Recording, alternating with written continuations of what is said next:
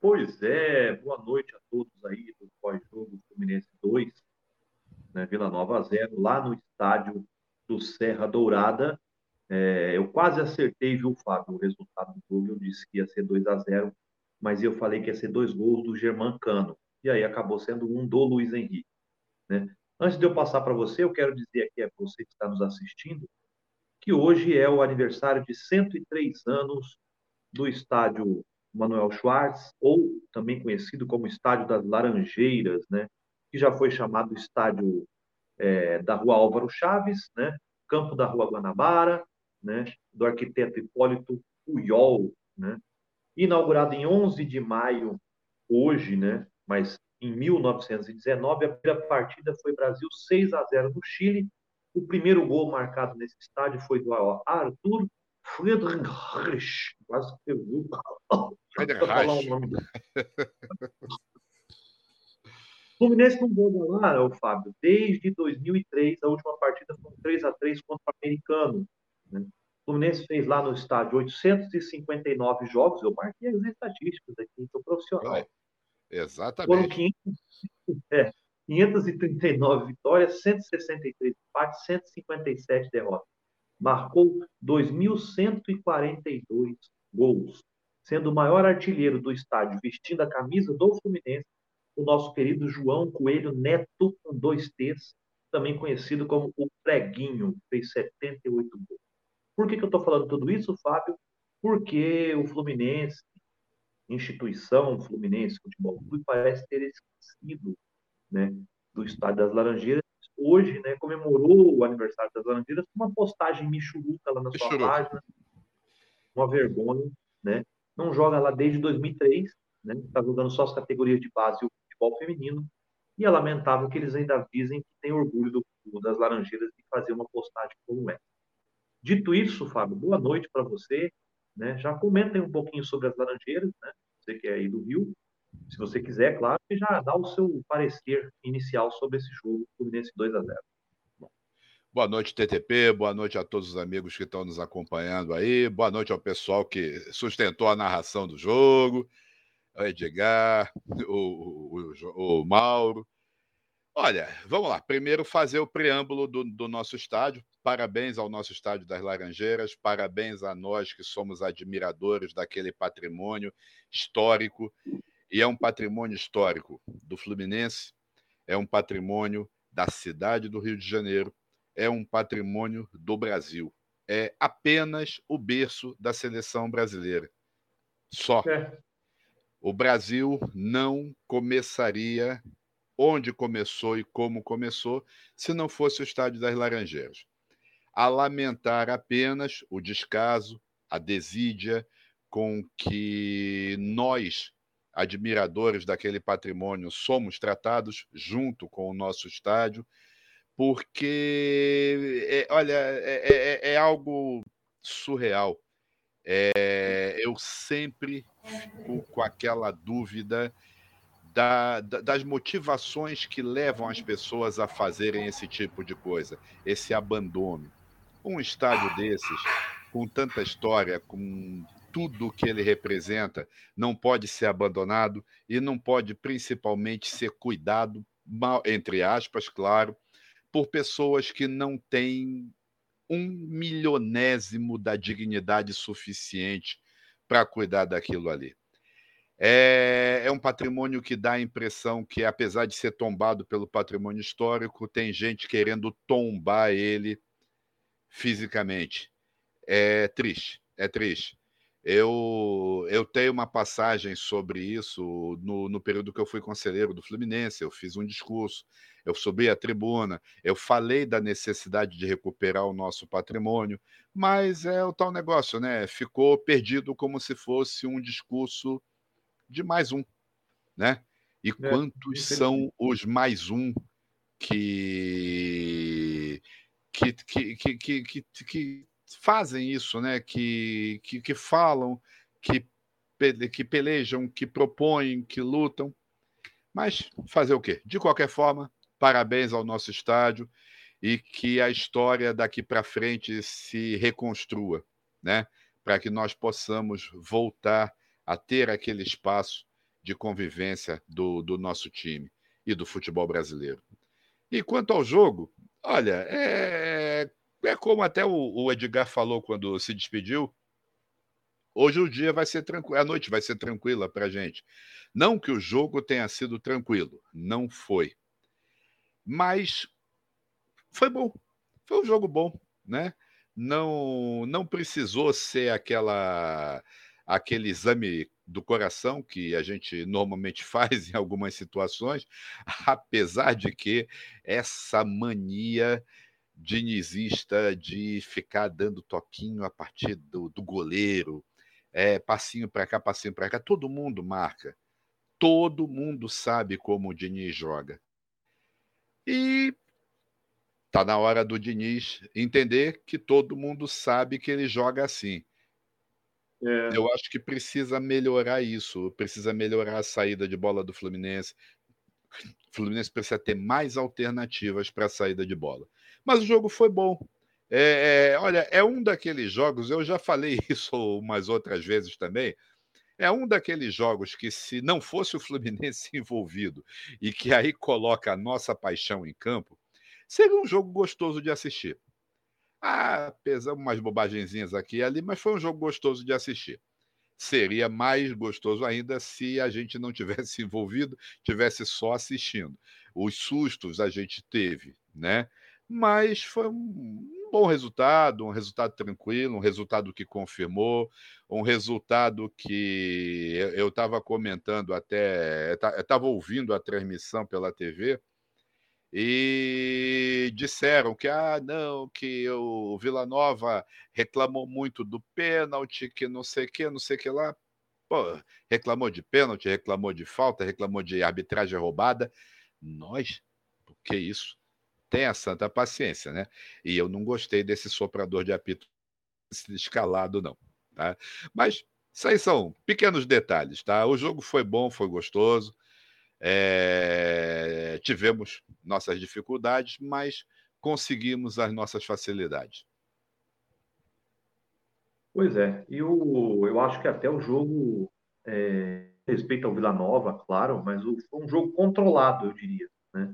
Fluminense controlou o jogo porque conseguiu o resultado, apesar de apertado aqui, o Fluminense sabia que era superior ao Vila Nova, o Vila Nova tentou aquele é, ímpeto inicial, como não conseguiu, aí o Fluminense também fez um gol muito cedo, né, com o Germancano, e aí é o tal negócio, a superioridade técnica, apesar das falhas, como você disse aí, Fábio, né, que vem acontecendo, às vezes, na saída de jogo, alguma coisa ali, infelizmente, para o Vila Nova, a, a, diferença técnica ainda é muito grande, apesar de ter o Ralf, e o Wagner, mas são veteranos, não vão é, conseguir carregar também o time nas costas.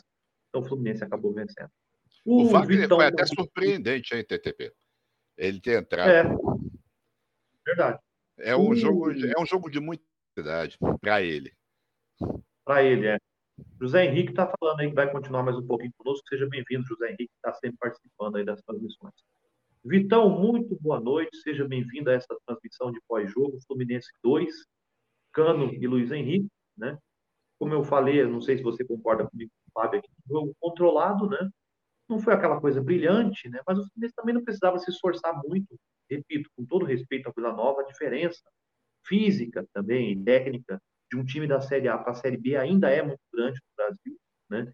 Eu, eu, eu, entendo que o Vila Nova até se esforçou, finalizou muito mais vezes, mas é aquele negócio. Quando você joga contra um, contra um time como o Fluminense, o Flamengo, o Corinthians, o Santos, o Palmeiras, se você tem tanta oportunidade de fazer o gol e não faz, fatalmente o outro time vai fazer, né? E aí foi o que aconteceu hoje. Por duas vezes o Fluminense chegou às redes e o Vila Nova não conseguiu reverter nenhuma das suas chances a gol. Boa noite, Vitão. Você acha que foi um jogo controlado mesmo? Era isso mesmo? Ou dava para tentar alguma coisa? Uma goleada de sete? Boa noite, Fábio. Boa noite, TTP. Boa noite a todos os espectadores da Rádio Panorama Cantinho, que estão sempre aqui nos acompanhando. Olha, eu, eu, eu tenho uma, uma visão um pouco diferente dessa questão de controlou o jogo. Porque eu acho que, como existe essa qualidade técnica tão grande, esse jogo poderia ter sido controlado de outra forma, com mais qualidade, com mais imposição, no campo de ataque. Eu não gostei do desempenho. Eu achei o primeiro tempo sofrível, péssimo, entendeu? Horrível, horroroso. O Fluminense não pode jogar daquela forma. Se joga daquele jeito contra um time de Série A, tinha saído tomando 3 a 0 no primeiro tempo. Porque a gente teve a chance do Cano, que ele desperdiçou.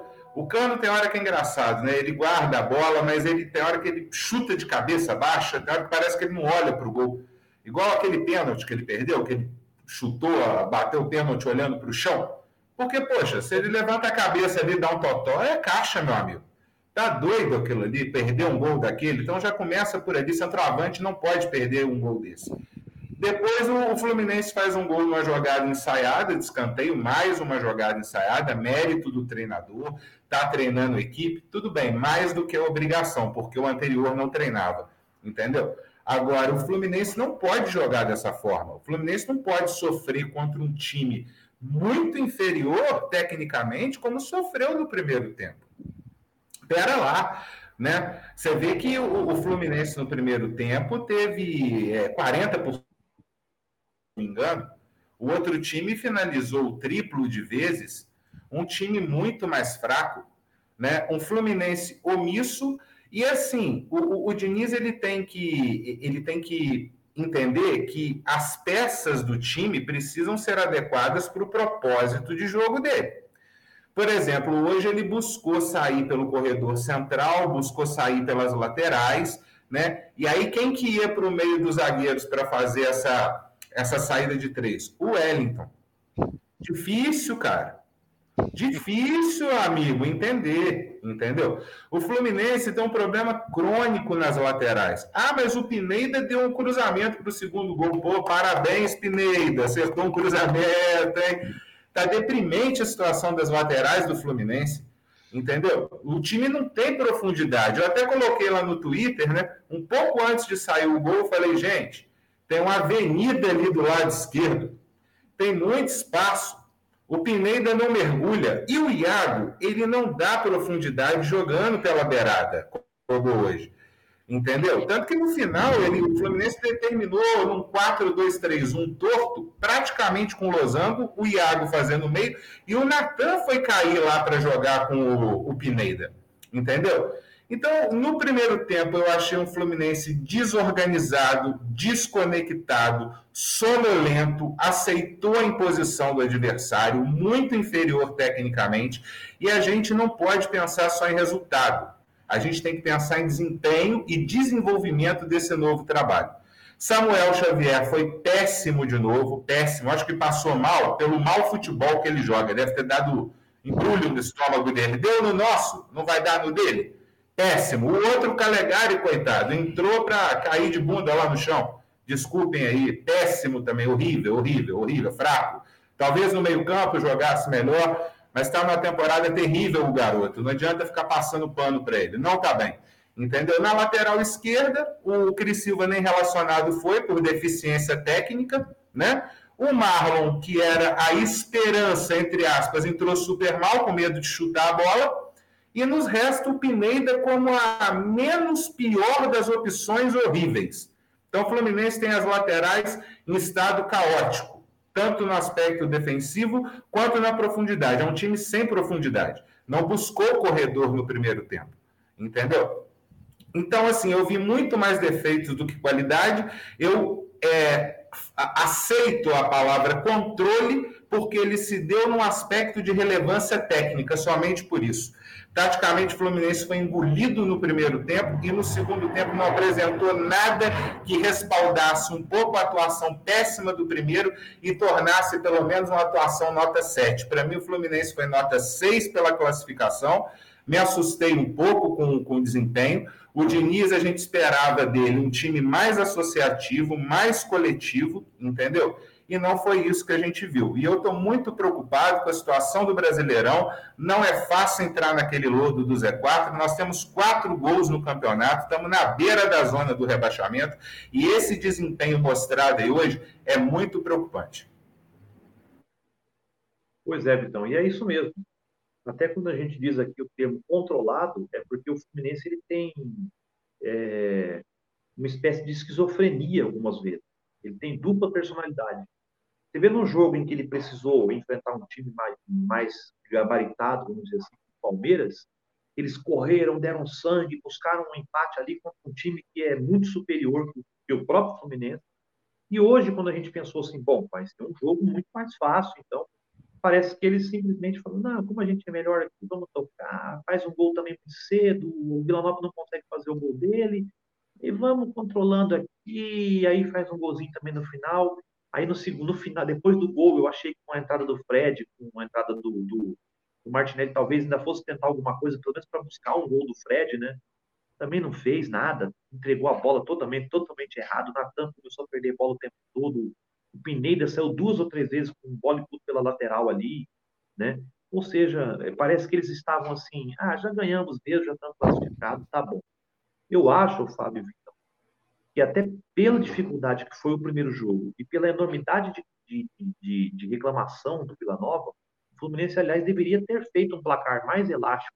Tudo bem, 2 a 0 tá bom, mas eu acho que deveria ter feito uns 3 ou 4 a 0 que é para falar, não, peraí, não teve arbitragem aqui, a gente é superior mesmo, né?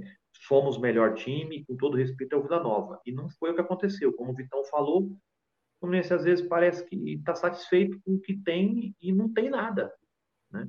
E aí, pessoal, tudo bem, classificado Copa do Brasil, vai lá na Argentina enfrentar o União, ainda tem o Atlético Paranaense, que é um time encardido, né? Isso, isso, só um detalhe.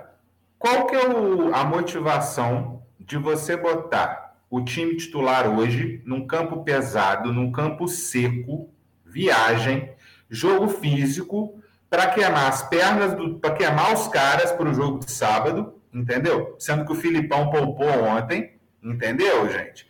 Pra, se você não coloca esses caras para desenvolver o time. Porque se ainda falasse assim, não, ele botou os caras para jogar, mas para né, melhorar o trabalho, está no início, para que os jogadores entrem na concepção tática dele, associativa, de linha mais, das linhas mais altas, e trabalhe a bola com mais qualidade, não foi isso que a gente viu. Entendeu? Para botar o time para jogar dessa forma, era dava para descansar muita gente ali. Entendeu, cara? Então o jogo não foi aproveitado, porque assim, tudo tinham uh, três propósitos. Primeiro é vencer, porque o Fluminense, pelo tamanho que tem, sempre entra para vencer, independentemente do adversário, do campeonato. Essa é a mentalidade que o tricolor tem que ter. Então, o primeiro objetivo era vencer, o segundo era classificar. E o terceiro era aprimorar o desempenho coletivo do time, visto que o trabalho do Abel deixou terra arrasada e o Diniz está apenas no terceiro jogo. Né? Mas nem isso foi aproveitado. O Fluminense aceitou demais. Foi um primeiro tempo sendo amassado por um time que nem estava tão compacto e nem tinha tanta qualidade assim. Então, assim, me preocupou demais. Me preocupou demais. No segundo tempo, ele adianta um pouquinho o Natan o Natan o Fluminense em quase no 4-4-2, entendeu? Mas também melhorou muito pouco. Não entendi por que, que o Arias não entrou. Ele deve estar muito mal fisicamente. O Fluminense precisa de alguém ali para jogar no setor esquerdo. O Iago, ele quebra galho ali, igual ele quebra na lateral. Só que ele não é ponteiro, ele não é aquele tipo de meia, ele não é agudo. Ele busca o centro para trabalhar. Entendeu? Então eu não gostei da escalação, não me agradou o Samuel Xavier de, de saída, não me agradou o, o Wellington, entendeu? Não adianta. Eu, eu vendo muita gente no Twitter, cara, que é defendendo, o Wellington foi o melhor jogador, e, e um vai ali defende o Pineda, o outro lá de, fala que se fosse o Silva era diferente. Coitado, a torcida do Fluminense com essas cabeças de bagre não sabe nem mais quem defender, entendeu? Essa é que é a verdade. Então, assim, é, a gente tem que bater nesse desempenho aí, a gente, porque é, para os objetivos, né, até que o presidente fala que está vendendo jogador para pagar salário de um elenco vencedor, para esses objetivos, meu amigo, a bola está pequena, está baixa, está fraca. E hoje o desempenho tático foi muito abaixo, muito abaixo, entendeu? E preocupante. Pois é, e até nesse sentido aí que o Vitor fala, por exemplo, se você entra com Wellington, então o mais viável era descansar o André, por exemplo, e colocar o Martinelli de início, então, para fazer essa saída mais adiantada. Com, que, aliás, entrou bem. Entrou bem dando intensidade. e você coloca o Wellington, você descansa o André para jogar sábado e jogar no, no, na, ter, na, terça, né, contra o, contra o Lyon. Então ele coloca, desloca o André, né, para fazer uma função que não faz, e joga o Wellington e o Martinelli continua no banco. Então é difícil, Fábio, é complicado, Fábio, mas e outra, você tem, é, por exemplo, o Cano fez o gol, tudo bem, só que o Cano precisa de um descanso. Hoje, por exemplo, seria o jogo para descansar o Cano. Mas a gente não tem um reserva para o Cano também. Quem que vai jogar? O Fred? Quem que vai jogar de centroavante? O Luiz Henrique, o Caio Paulista? O próprio Natan? Não tem condições, né, Fábio? Aí fica, fica complicado. Né? Olha, TTP, aí nós vamos entrar numa coisa que eu fiz, um comentário que eu fiz no, num dos grupos, ou em todos os grupos. O Fluminense continua tendo que jogar de acordo com o jogador do amigo. É, o tem uma cota obrigatória. A cota obrigatória do amigo hoje foi esse, esse Wellington, que é deplorável, tá? Deplorável. Eu não entendi a defesa que foi feita dele, tá? Não, não entendo. É, Para mim, defender o Wellington é tão ruim quanto criticar Marcos Felipe, né? Que continuam criticando Marcos Felipe, é o, é o fim da picada. Ah, aí, quando o Wellington sai, entra o, o, o Caio Paulista, que, gente, é, o Caio Paulista ele não consegue, ele não vai fazer duas jogadas é, geniais como a, do gol que ele fez na, no, no jogo passado. Ele é horrível. Ele é muito ruim. Então, gente, é, mas é a cota é a cota, porque o homem da Bessarabia, o homem da Bessarabia acabou. É, espero, espero que ele tenha acabado. Eu, particularmente, prefiro o Marlon. É, é o menos precisa de jogo. É, não adianta. O cara veio de uma contusão, aí entrou uma partida, fez um lançamento para gol, por sinal, aí jogou uma partida ruim, foi sacado. Aí, poxa, peraí, por que, que o Marlon faz uma partida ruim e é sacado, e essa cambada toda que está ali dentro faz partidas sequência, em sequência horríveis, mas não são sacados. Então, é. a gente sabe, a gente sabe que não é o treinador que escala o time do Fluminense. É obrigatório a cota de cada empresário amigo. E aí, eu, eu, eu, Fábio, eu colocaria o Marlon na esquerda já que é para arriscar, o Pineda é destro. Bota o Pineda na lateral direita. Ele estava jogando de lateral direito antes de vir para o Fluminense. Então, coloca o Pineda na direita, coloca o Marlon na esquerda. Não é a solução. O Fluminense precisa de um lateral direito um lateral esquerdo para serem titulares. Está tá em falta no mercado. Eu sei disso. Mas vamos lá, vamos botar os olheiros do Fluminense para funcionar. As pessoas ligadas, ligadas de por paixão Fluminense para olhar. Pode ser até joga joga uma coisa nas redes antissociais, que para mim não tem mais rede social. Joga essas redes antissociais. Quem você acha que o Fluminense poderia contratar mais de uma forma viável para ser lateral direito e lateral esquerdo? Meio campo, é, já que a, o, o, a cota entrou, a cota volante entrou, era para descansar o André, realmente. Se bem que o André já não jogou é, a, a, o jogo contra o Palmeiras. Ele estava suspenso. Então, é. ou seja, o André já descansou. O Cano não descansou. Cadê Samuel Granada? Por que, que Samuel Granada não é nem testador? Não é nem testado. É, é, um, é um daqueles mistérios. Será que ele já foi vendido? E ele não sendo escalado, ele não chama a atenção a saída dele? O Calegari disseram que ele vendido há umas duas ou três semanas atrás. Já disseram que já tinha sido vendido. Pode, pode até ser. Pode até ser, porque o Calegari está com uma cabecinha esquisita. Tá fazendo falta muito fácil. Tá ganhando cartão amarelo todo jogo. E o pior, são peças que o Fluminense pode é, se reorganizar. Eu, eu, particularmente, eu voltaria com o Calegari para o meio de campo. Não adianta mais tentar escalar ele como lateral direito. Ele está sem confiança e é preciso muito para ele recuperar a confiança. Mas o Calegari, ele pode ser um reserva do André. É. Jogam na mesma posição.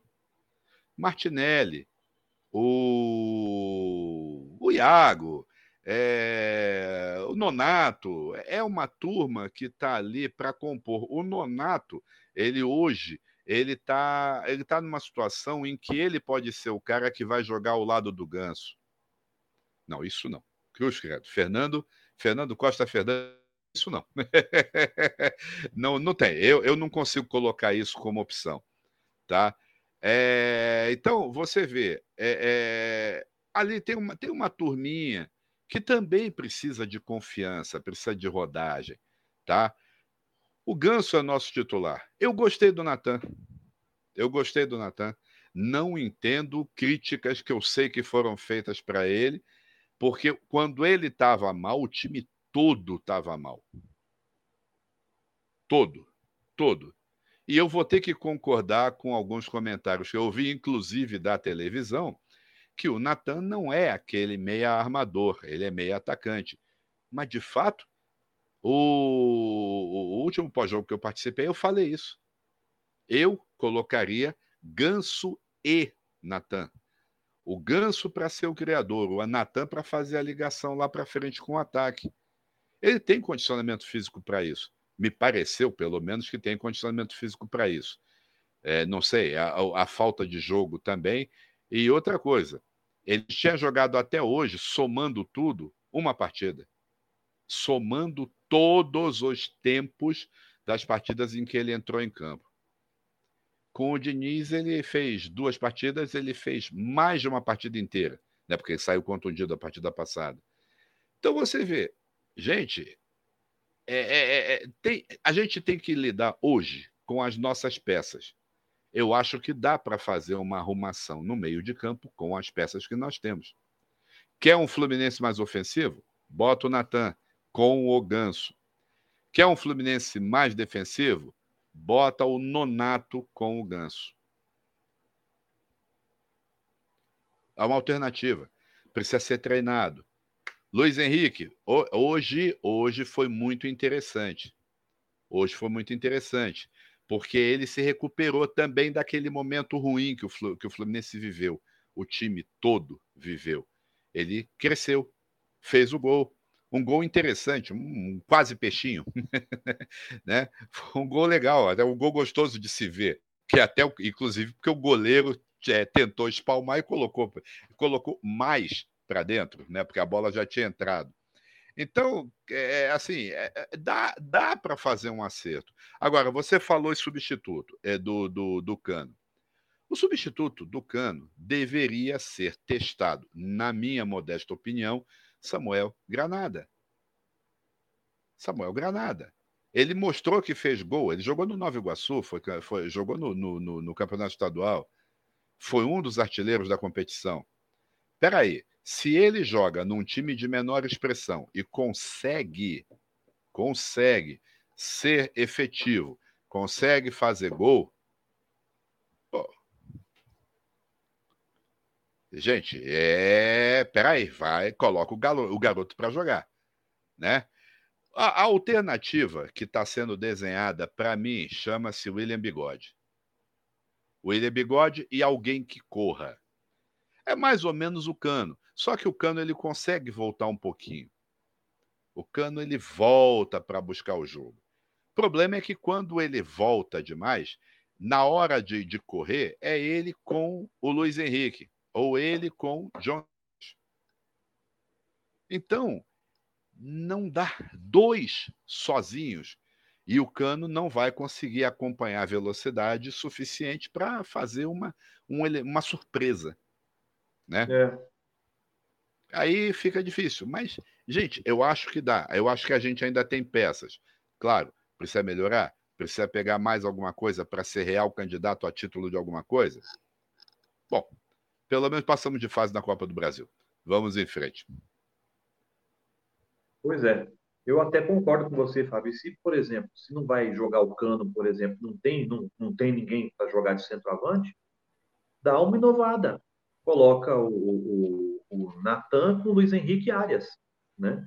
Faz um time sem centroavante, mas o Ganso fazendo a jogada para esses três caras aí, e eles têm que se movimentar, só que tem que treinar para também gostar de fazer gol. O Natan tem que pegar a bola e chutar para o gol, o Luiz Henrique tem que ir para o gol e o Arias também tem que ir para o gol. Não adianta correr para tudo quanto é lado e esquecer de que o que vence o jogo é, é o gol. Né? Ô, Vitão. Pera, e... TTP, deixa eu só completar, pegar, pegar o seu gancho aí. Ah, com a possível, talvez, quem sabe, eliminação na, na Sul-Americana, a gente vai ter tempo. Porque nós tá vamos treinado. deixar de ocupar. São oito ou nove jogos, acho que são nove jogos, que a gente não vai fazer na Sul-Americana.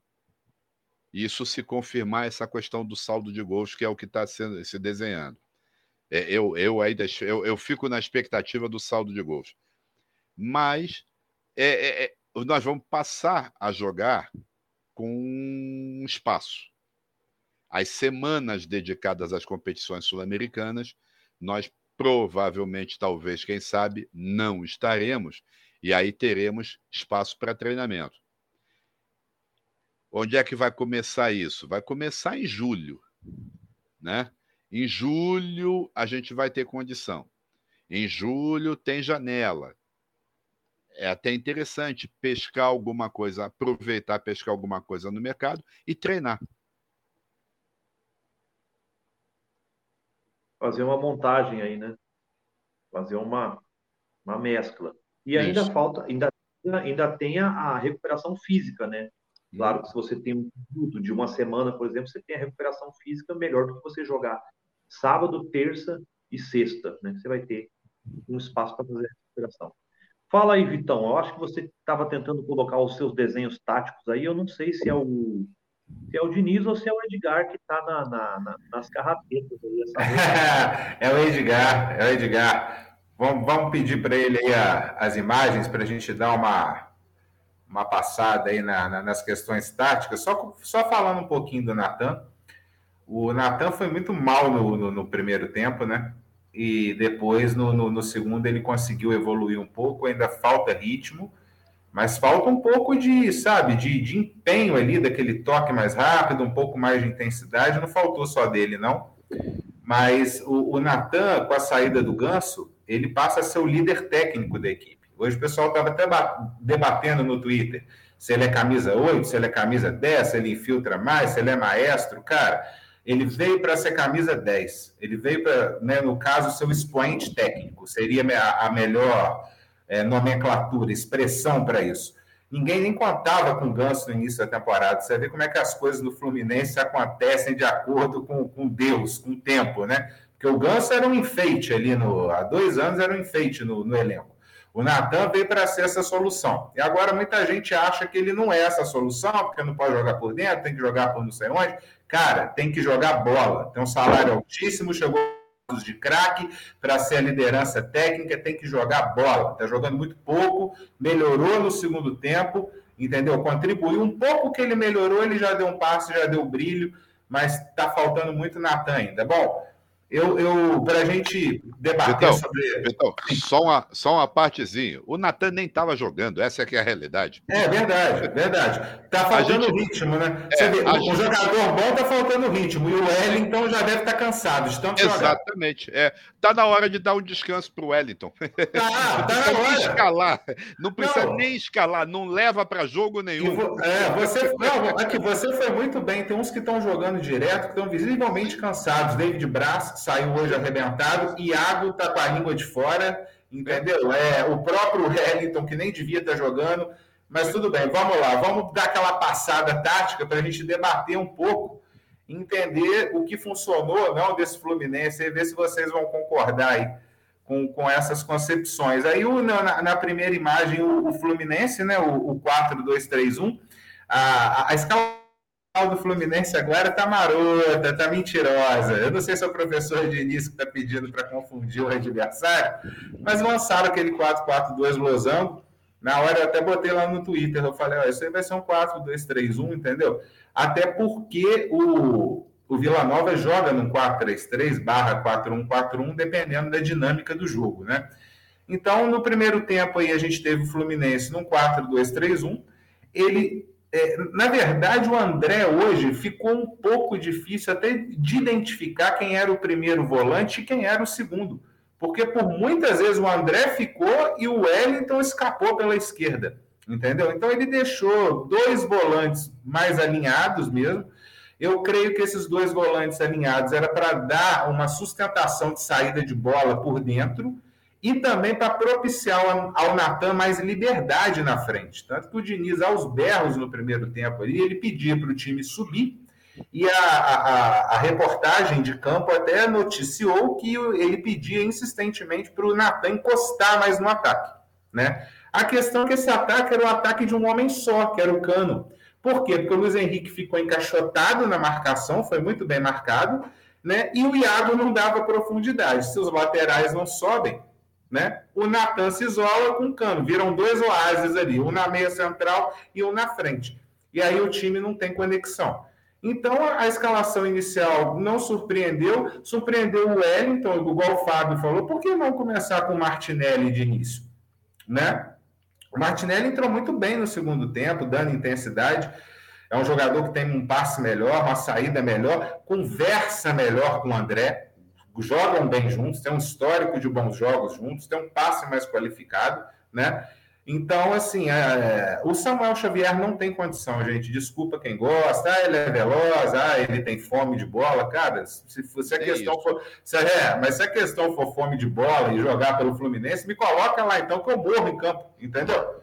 Eu, eu, eu corro lá até morrer. Então, isso é muito pouco para ser lateral do Fluminense, para quem já teve Carlos Alberto Torres na lateral, aceitar um, um, cara com futebol medíocre desse. Medíocre no sentido mesmo de mediano, de não acrescentar nada e nem vai acrescentar, nem se jogar por mais uma década. Bom, vamos lá. Vou... A, a primeira imagem, nada de muito é, diferente, 4-2-3-1 mesmo, dois volantes mais alinhados, né? dois laterais que não subiam é, o Cano entre cercado entre três, o Natan também muito preso, na, o, o Ralph tomou, ficou mais contido à frente da, da zaga, tomando conta do espaço.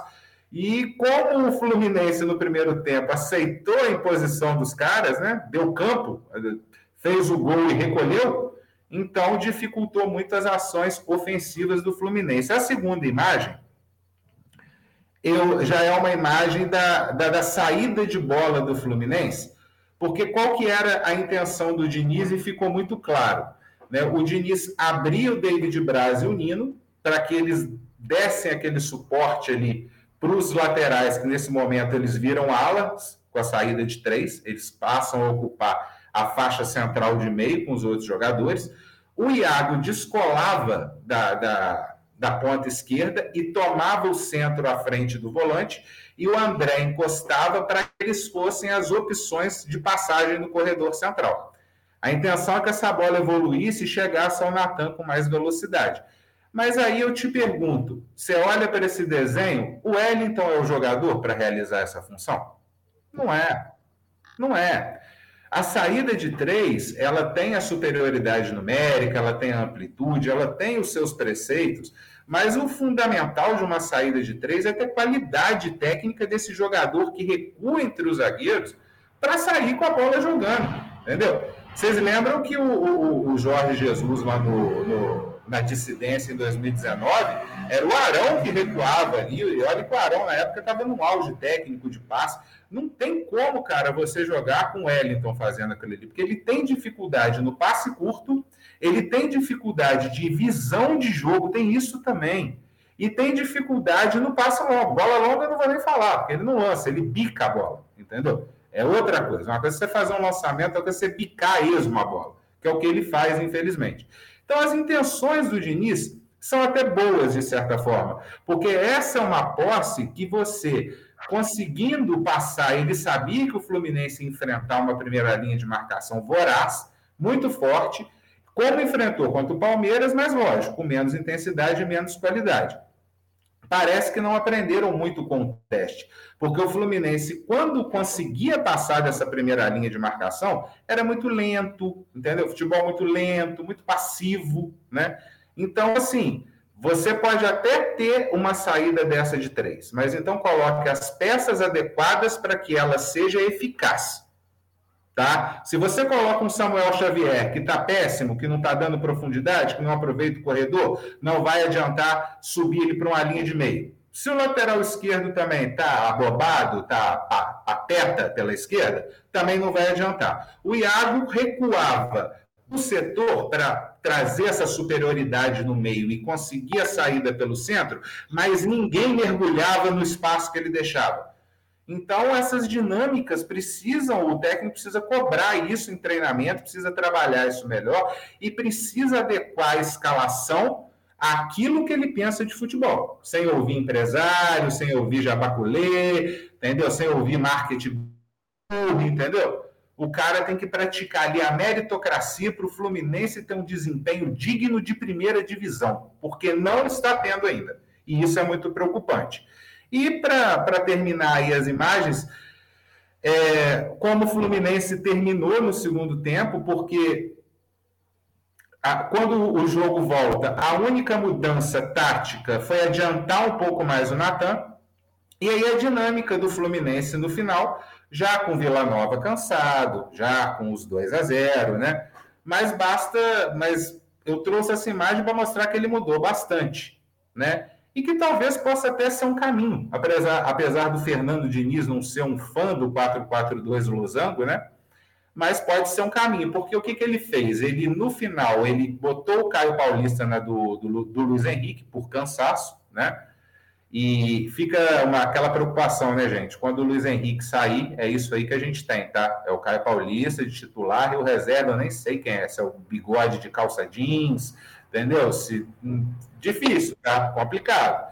Mas tudo bem, por enquanto ainda tem o Luiz Henrique. Ele botou o Luiz Henrique, dessa vez o Fred não entrou como meio-campista, né? O Fred entrou na dele de atacante. E o, ele, o 4-2-3-1 ficou um pouco torto, porque o Caio Paulista passou da amplitude pela direita, o Pineda passou a ganhar o corredor. O Martinelli entrou muito bem, forçando o, o, o volante ali direito a retroceder, e com intensidade o Fluminense ganhou esse espaço. Com o ganho desse espaço, o Natan pôde mergulhar pela esquerda para fazer a sustentação com o lateral. Uma coisa básica do futebol, né? o, Messi, o ponta de lança sai, encontra ali, conversa um pouquinho com o lateral, a bola é alçada na área, vem dois, três do lado oposto para fazer o gol. Então não foi um Fluminense com muitas nuances táticas, nem com muitas novidades, nem, nem associativo como a gente esperava, né? E com é, escalações equivocadas. Primeiro a gente estava sofrendo com a insistência no bigode. Bigode, bigode, bigode. Não, não tem, e, e Cris Silva. Era a dupla do terror. Tiraram um pouco a dupla do terror. E agora estão empurrando na nossa goela Wellington, Samuel Xavier, Caio Paulista. Cara, não dá, velho. Esses caras, no máximo, é para o elenco, para entrar faltando 10 minutos, porque eles não deviam nem estar tá no elenco do Fluminense.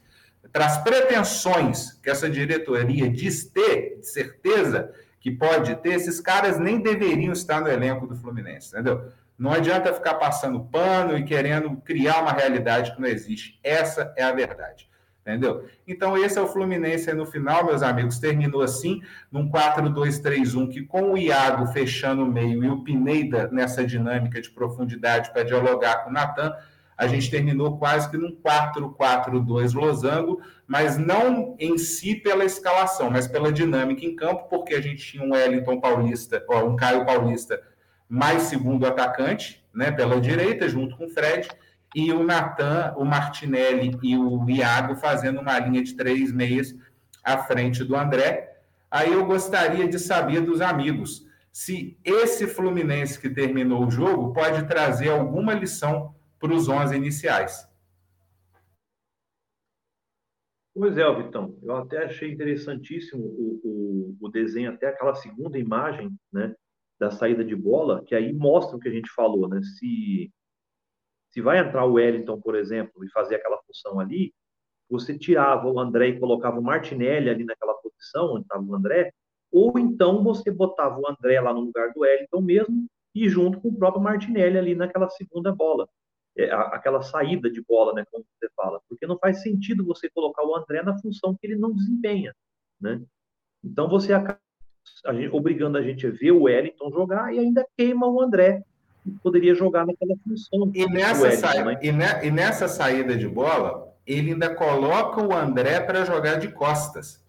Entendeu? Para receber essa bola de costa no corredor central. Porque o Iago ainda é um jogador mais preparado para isso.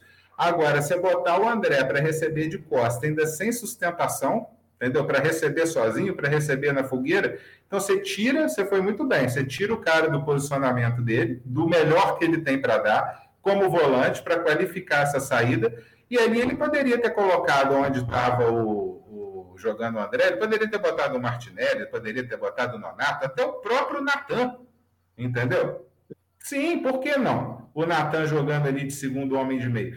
Então, assim, é muito, muito, muito equivocada, me espanta até essa, essa insistência com, com, com o Wellington, entendeu? Eu sei que ele tem seus defensores, vocês, defensores do Wellington, que me perdoem, eu tenho a minha opinião, não vou mudar, para mim ele é péssimo, entendeu? Ele, e ele não se encaixa no que o técnico quer de futebol. Não adianta você querer fazer omelete sem ovo, meu amigo. Não adianta querer fazer mágica. Olha, seria eu, é, eu até. É, veja bem, essa, essa, esse esquema final que você colocou aqui, ele é o mais perto do 4-4-2 que eu defendo. A, a escalação, lógico, na a minha escalação ela seria, eu teria uma dúvida entre o Martinelli e o Iago, tá? Eu veria o que que o, o qual, qual seria a condição melhor dos dois e colocaria o Ganso, né? é, que seria a, a, a que, que, comporia o quadrado como o armador e o Natan como o ponta de lança, né? O sujeito que ele vai ao ataque, ele vai fazer a ligação do meio com o ataque com mais profundidade. Ah, esse rapaz, o número, número 70, não adianta, não é dos meus sonhos. Hoje seria, teria sido o Luiz Henrique mesmo, como começou, ano, e aí a possibilidade de uma mudança seria, saindo o Luiz Henrique, botar o, o John Arias. John Arias pela esquerda. O, o problema é esse. É, tendo o John Arias pela esquerda, eu até preferiria o Martinelli, porque o Martinelli cai pela direita. O Iago já cai mais pela esquerda. Então, tendo o Natan e tendo o John Arias caindo pela esquerda, eu preferiria ter o Martinelli é, ajudado por um lateral, que não seria o Calegari, seria um lateral de novo, o novo, né? É, é, que aí sim haveria uma subida, nós teríamos uma, uma, uma, uma, uma possibilidade de subida pelo lado direito. A, a gente é muito, o, é, como é que é, é capenga, né? O, o, o, esquema, tendo um centroavante e um atacante aberto, ele faz com que todos os times sejam capengas. Nós temos esse problema no Fluminense já há algum tempo. E, e também é o tal negócio: não adianta inventar um 4-3-3 para ter dois abertos se os três do meio de campo não forem de qualidade. Então, é, é, eu acho que hoje um 4-3-3 para o Fluminense não combina, não combina, mesmo tendo o Ganso como o, o, o meio armador, porque não temos, nós não temos um centroavante que possa vir e voltar. Tá? O Cano não é esse centroavante. O Fred está se aposentando. Ninguém testa Samuel Granada. Né? Ele né? testou, Fábio. Ele, ele testou contra o Palmeiras, quando o Ganso machucou aos 18 minutos. Isso. Ele meteu um 4-3-3. O que, que aconteceu? Tudo bem, ele fechou o meio e dificultou o Palmeiras, mas a criação do Fluminense morreu. Morreu. Fluminense Exatamente. melhora no segundo tempo quando ele volta para o 4-2-3-1 e põe o Natan no meio para fazer a conexão entre os setores, Sim. principalmente entre um corredor e o outro, que estava saindo. E aí é o que eu falo. É, é, aí que eu penso, é por isso que eu penso no 4-4-2 como, um, como uma, uma, um esquema mais adequado, até para o elenco que a gente tem. Nós podemos ter uma surpresa? Podemos. Quem sabe Michel Araújo voltando, Araújo, né?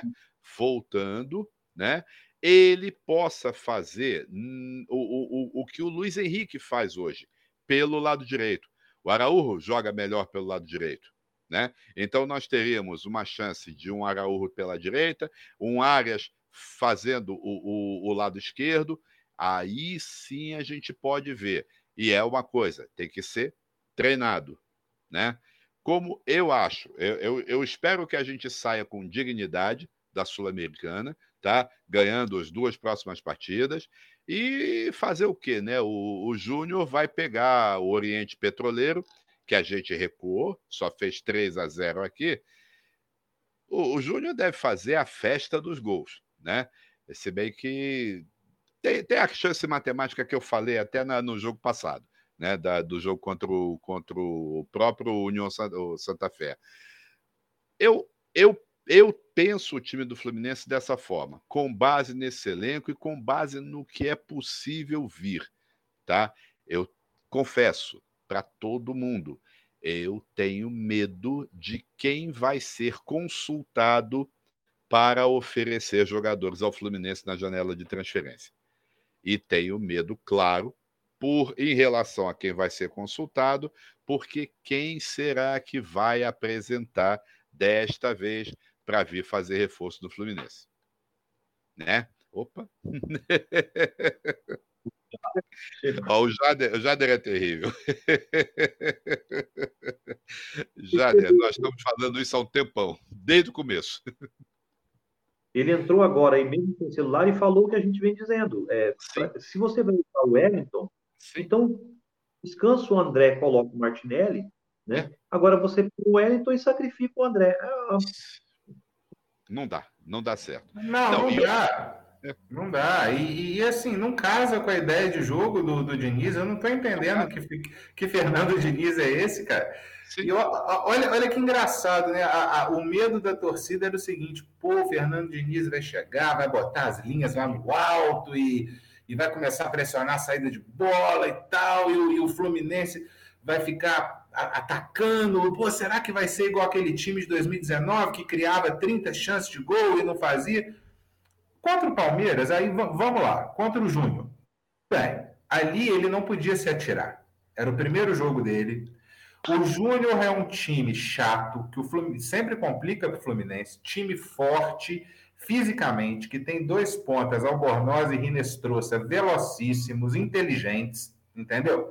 Trabalha bem a bola. É um time que estava invicto, sei lá, seis, sete partidas. Tudo bem. Primeiro jogo do Diniz o Fluminense sofreu, sofreu bastante contra o Júnior, tá bom? A gente não esperava aquelas linhas, mas entendeu. Aí veio o jogo contra o Palmeiras. Bom, tudo bem, time mais competitivo do futebol brasileiro, perde, pressiona muito forte, é um time que encaixa na saída de bola do adversário com velocidade, um trabalho de três anos onde o técnico vem desenvolvendo a intensidade desse trabalho, tá? Então, tudo bem, lá no Allianz Parque, o Fluminense nunca tinha nem empatado lá, jogo duro, Palmeiras titular. Legal, bloco baixo ali não significou abdicar do jogo. E a gente até entendeu, de certa forma, o Fluminense ter jogado assim, porque assim como o Júnior contra o Palmeiras, não foi o Fluminense que encolheu também, ele foi empurrado por esses adversários que tiveram virtude para tanto. Né? A gente não pode esquecer do adversário que está do outro lado. Então, são adversários com mais coesão coletiva que empurraram o Fluminense para trás. Agora, hoje, se veio com o time titular, a gente já esperava outra coisa. É hoje que a decepção me pegou.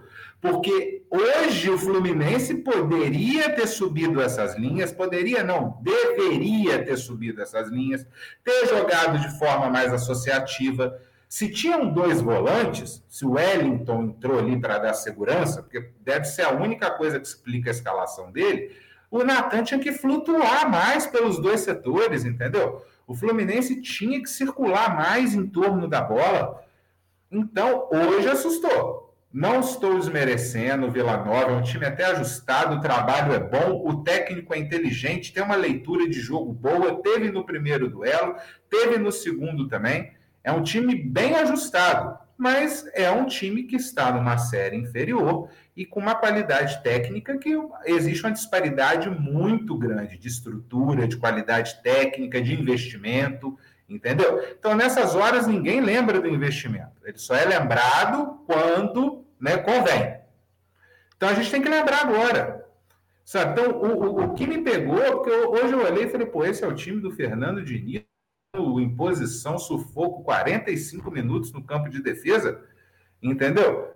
Ainda, ainda vi uns comentários no Twitter, ah, o Fluminense tá. O Diniz agora, olha que legal, ele tá usando da bola longa. Que bola longa? Que lançamento que vocês viram assim, tão eficaz? Entendeu? Eu só vi bincão, amigo. Que bola longa. Bola longa quando você inverte. Bola longa é igual o gol que o Fluminense tomou lá do Palmeiras. Aquela inversão para o Scarpa do outro lado, cai no Scarpa, ele pum, já inverte lá na outra ponta. Uma inversão dupla de bola com qualidade, com propósito tático, estratégico, treinado e jogadores com qualidade para fazer o serviço. Hoje não teve isso, não. Não teve qualidade nenhuma, nem no chão, nem no alto, em lugar nenhum. Então, me preocupou. O Fluminense, a atuação de hoje, me preocupou. Entendi contra o Júnior, entendi contra o Palmeiras. Contra o Vila Nova não dá para entender. Essa postura de hoje. Entendeu? Me decepcionou, senhor Fernando Diniz, me decepcionou bastante. Eu que sempre gostei do seu futebol propositivo, entendeu? E me preocupou. Demais, entendeu? Ô, Vitão, até o nosso horário está estourando aqui, eu vou até pedir desculpa para vocês dois, porque a gente vai ter que, infelizmente, encerrar né? até para não passar muito de uma hora, porque o Paulo sempre pede para que a gente não, não extrapole esse horário para por causa das redes sociais. Mas você falou aí, eu, eu ia falar no início, até esqueci. Eu eu, eu, eu, você acha que você matou a charada aí. Quando ele coloca o Wellington e o André, só pode ter uma explicação, que é essa que você falou até nesse momento aí. Eu acho que o Diniz não confiou nos dois laterais.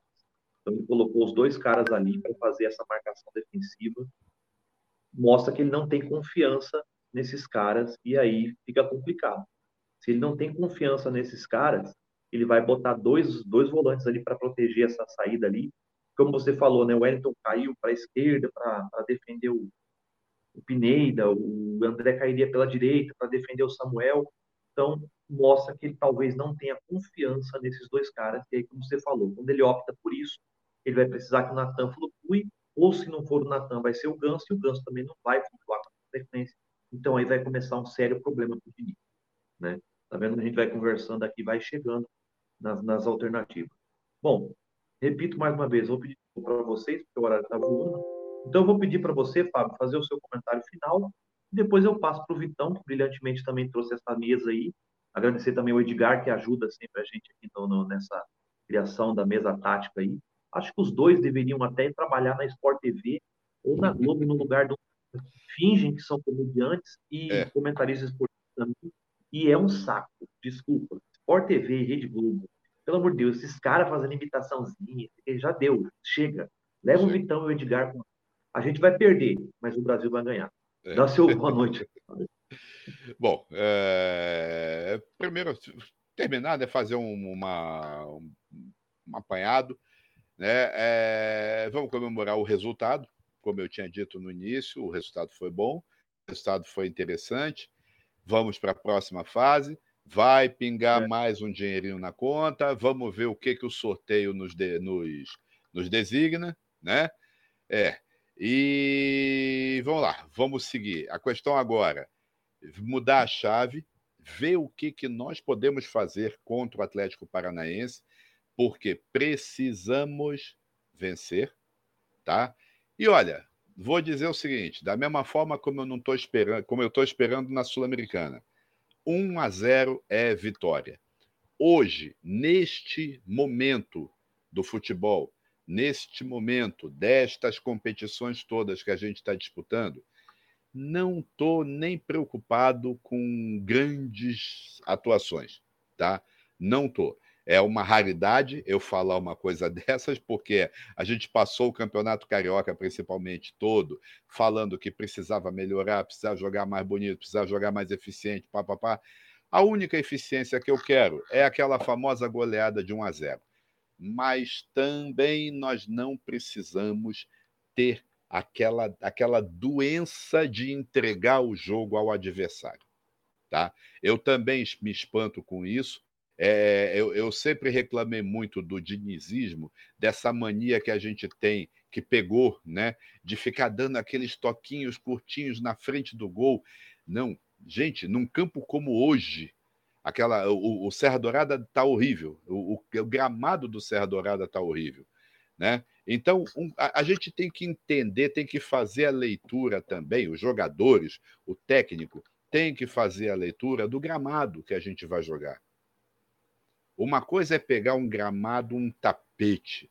Não sei nem qual é o estádio hoje no Brasil que está esse tapete formidável que, que, que, que eu estou falando, né?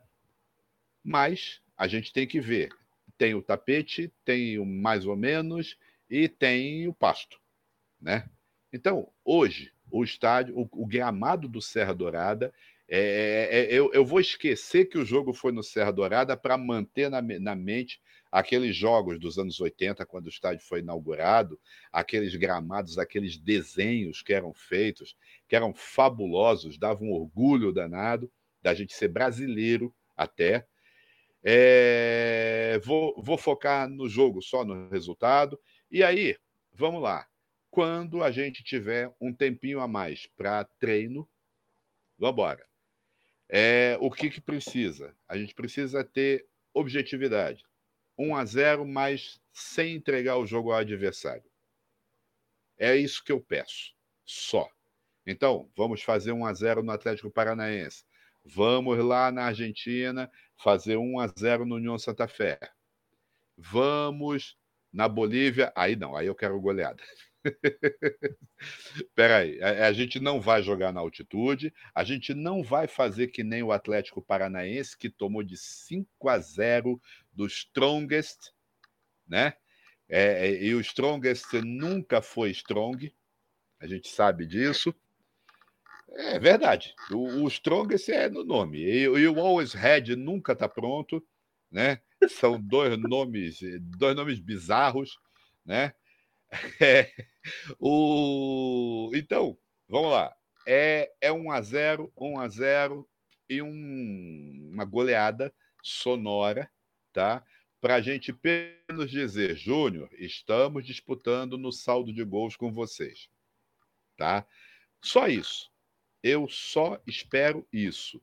E aí, Júlio, quando Júlio chegar, a gente já vai ter oito semanas 100 jogos, segunda, quarta, segunda, quarta, segunda. Aliás, domingo, quarta, domingo, quarta, domingo, quarta.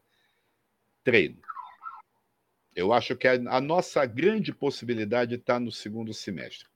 Eu acho que o segundo semestre vai permitir que a gente chegue em melhores condições para lutar de verdade pelo título da Copa do Brasil, para lutar entre os que estão chegando perto esse ano o campeonato está esquisito, tá?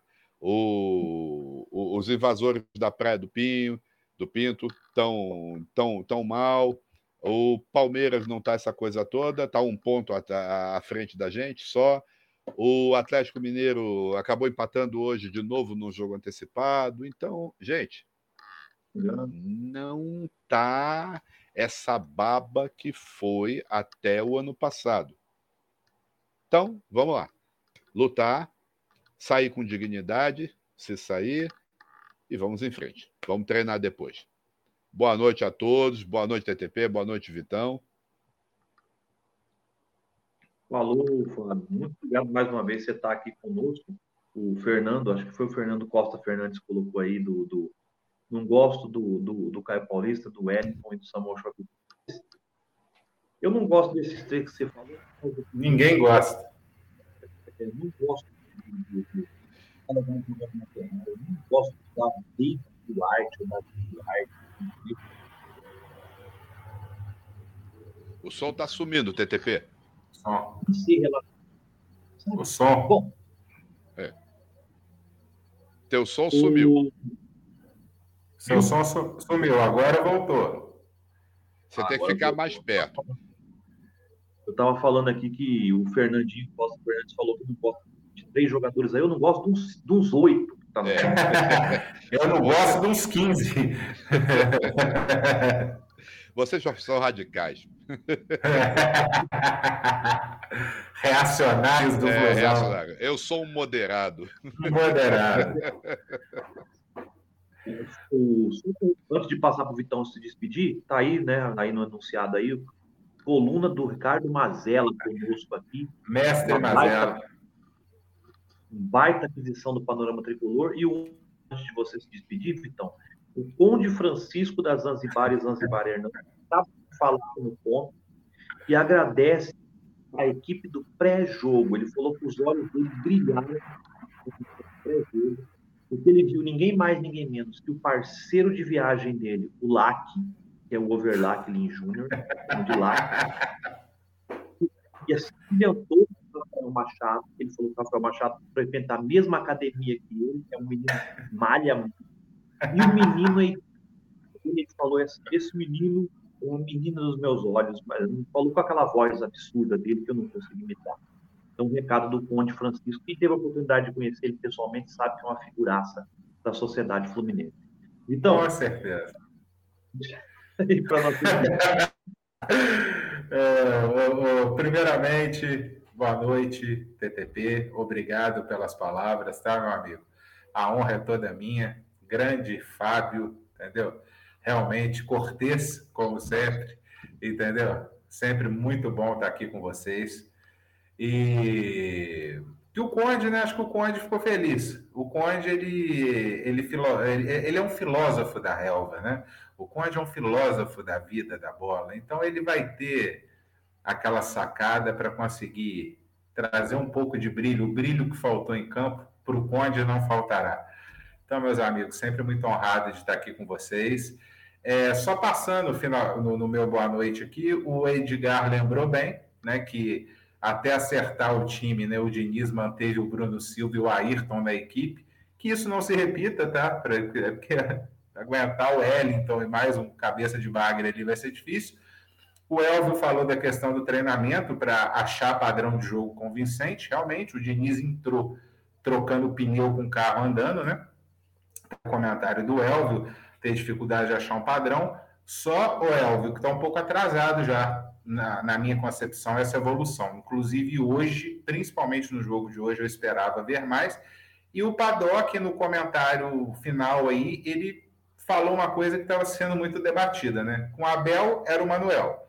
Agora com Diniz é o Wellington. A impressão dele é que a escalação tem relação direta com Felipe Melo, porque já é uma preparação para o Felipe Melo entrar, né? A vaga do Felipe Melo resguardada e o André, mais uma vez, sendo sacrificado, então já era uma forma de testar o André no corredor central ali como segundo volante.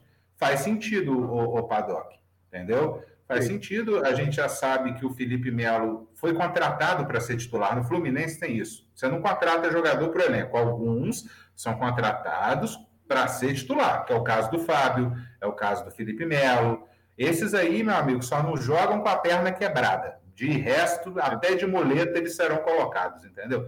Porque no Fluminense, hoje em dia, a meritocracia está mitigada pelos interesses escusos alheios à instituição, entendeu? Então, não, não duvido nada que seja que realmente essa escalação do, do Wellington, assim como foi a do, do Manuel, porque a gente via o Abel Braga guardando a vaga do, do Felipe Melo. E infelizmente com o Diniz pode ser apenas uma impressão, mas é o que eu falei, nada explica a escalação do Wellington hoje. Só tem duas motivações, ou foi por segurança, para fazer um segundo volante alinhado e liberar o Natan, ou então foi para guardar a vaga do Felipe Melo, entendeu? Eu não sei qual das duas opções é pior. Mas eu vou deixar então meu boa noite para os amigos. Feliz né, com, a, com a vitória do Fluminense, vamos comemorar, vamos dormir em paz, estamos classificados, entrou um capilé aí no, na conta, a CBF vai fazer o Pix. E com bastante preocupado com o Campeonato Brasileiro. Me preocupa muito, o Grêmio ano passado caiu com um time forte, a Série A esse ano está mais difícil, mais competitivo. O Fábio falou uma coisa muito interessante, né? Da qualidade dos jogos do Campeonato Brasileiro. Você vê que está tudo 1 a 1 1 a 0 na superação física, os times estão muito desgastados, temporada achatada, o nível técnico vai descer para todo mundo. Se desceu para o Palmeiras, para o Atlético, para o Flamengo, vai descer para o Fluminense também. Entendeu? A gente tem que ter essa concepção, mas o trabalho tem que evoluir, porque é uma Série A muito disputada, talvez a mais forte dos últimos anos entendeu? Até os times menores lá, América, Havaí, Curitiba, estão bem organizados, estão com proposta de jogo, estão pró-eficientes, estão começando pontuando bem. Então, estou muito preocupado. O desempenho hoje me decepcionou.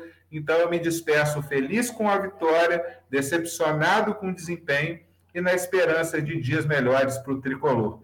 Um forte abraço, meus amigos. Fiquem com Deus e até a próxima jornada. Valeu, Vitão. Quase esquecendo o momento Milton Neves, patrocinador do dia Johnson e Johnson. Para você que está com a pele um pouco maltratada, uma pele quase igual ao futebol do Wellington, Johnson e Johnson Camomila e acalmar a sua pele.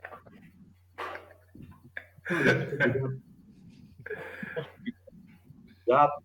Um abraço para toda a equipe do Panorama e já tem com certeza as colunas lá, não só do Mazela, provavelmente também a do Edgar e dos outros queridos participantes aí que escrevem no panoramatricolor.com.br. E tem o Cantinho do Laranjal também, página também no Facebook e agora no YouTube.